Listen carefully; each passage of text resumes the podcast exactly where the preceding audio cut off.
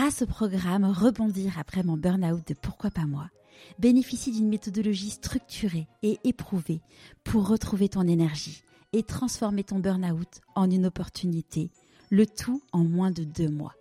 Pour en savoir plus, rendez-vous dans les notes de l'épisode. Bienvenue dans les bonus de Pourquoi pas moi. Je suis Charlotte Desrosiers, la fondatrice de Pourquoi pas moi. Pourquoi pas moi, c'est un podcast. C'est aussi un bilan de compétences, nouvelle génération pour trouver ta raison d'être et écouter ta petite voix. Il est finançable à 100% avec ton CPF. C'est aussi un livre, et si je changeais de métier, redonner du sens à son travail. C'est un TEDx, je n'ai plus peur du dimanche soir, et c'est une newsletter hebdomadaire. Pourquoi pas moi? L'invitation à écouter ta petite voix? Bienvenue dans ce nouvel épisode bonus.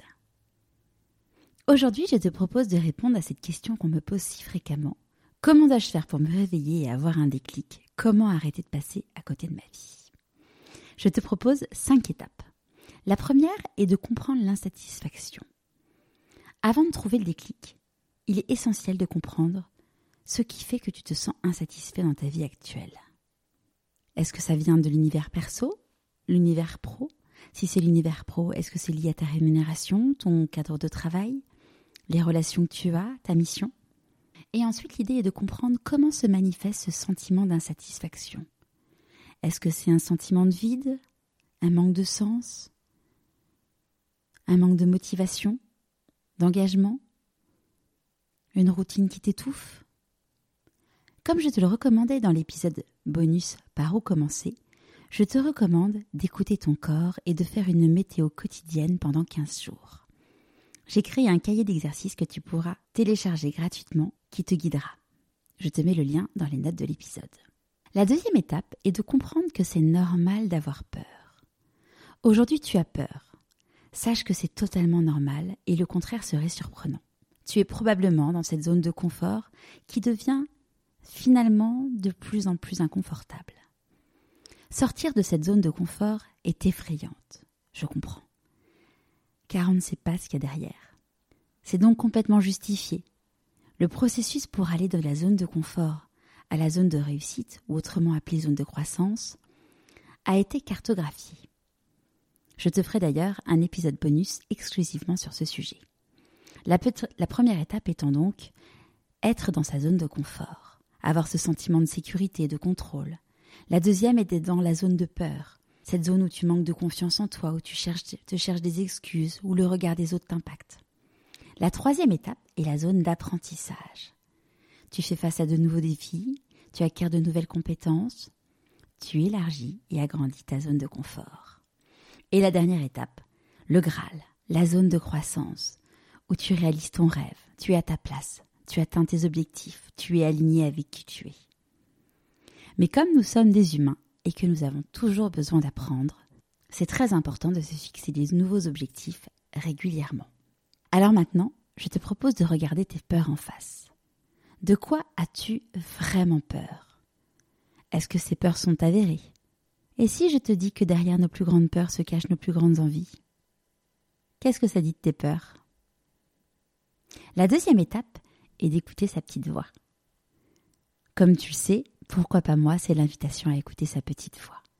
En effet, ce qui est extraordinaire, c'est que nous avons la réponse en nous. Mais parfois, les cases dans lesquelles la société nous a mises et le bruit autour de nous fait que nous ne sommes plus capables de l'écouter. Pour écouter sa petite voix, il faut prendre du temps, prendre de l'espace, laisser l'espace arriver. Dans chaque épisode du podcast, je demande à mes invités comment ils écoutent leur intuition. Ce qui revient, c'est que justement, ils recommandent de faire souvent le vide, créer de l'espace, prendre du temps à ne rien faire, à contempler la nature. Alors accorde-toi ce temps, même cinq petites minutes, pour être seul avec toi-même par jour, ça changera tout. Tu me diras peut-être, oui, mais tu sais, moi je travaille, j'ai des enfants. Mais finalement, que ça soit au travail, ou avec les enfants. On a toujours la possibilité de s'accorder 5 minutes par jour. Imaginons, tu travailles dans un bureau, tu as un temps de transport jusqu'à chez toi, et si tu rajoutais 5 minutes juste pour toi avant de rentrer chez toi? Si tu n'as pas cette possibilité, que tu as des enfants à la maison, que tu es en télétravail ou que tu as une grosse activité, demander 5 minutes à son entourage par jour, c'est savoir créer cet espace. La troisième étape est donc de se faire confiance. Parfois la petite voix nous crie dessus et il devient impossible de ne pas l'écouter. Pour moi, c'est ce qui s'est passé. Pourtant j'étais en plein burn-out, mais j'avais la confiance profonde de me dire que ça allait le faire. Quand j'ai lancé Pourquoi pas moi, c'était un projet qui n'avait absolument aucun business model. Je me suis dit, j'avais cette confiance de me dire, j'ai deux ans de chômage, ça va le faire. Et oui, ça l'a fait, car clairement, jamais je n'aurais pu anticiper tout ce qui s'est passé. Jamais même je n'aurais pu le rêver. En deux ans, j'ai écrit un livre qui a été publié. J'ai fait un TEDx. J'ai aidé des centaines de milliers de personnes à travers le podcast et le bilan de compétences pour trouver sa raison d'être et écouter sa petite voix. Alors comme quoi, ça vaut le coup d'écouter sa petite voix. La troisième étape est de se connaître. Quand la petite voix est totalement éteinte, ma recommandation est d'apprendre à se connaître. Car quand on sait qui on est, quand on découvre ce qu'on vaut, quand on découvre justement sa raison d'être, cela devient une évidence que c'est ça ce qu'on a envie de faire dans sa vie. Pour créer le déclic, je crois qu'il faut vraiment que tout cela, ce travail de connaissance de soi, vienne d'un travail d'introspection et non d'un QCM, d'un test de personnalité ou d'un algorithme. Et pourtant, j'adore les tests de personnalité. Mais ils sont là pour nous confirmer les choses et non pas pour les affirmer. La dernière étape est d'oser, oser l'audace. Après avoir réveillé ta petite voix, je te propose de réveiller ton cerveau.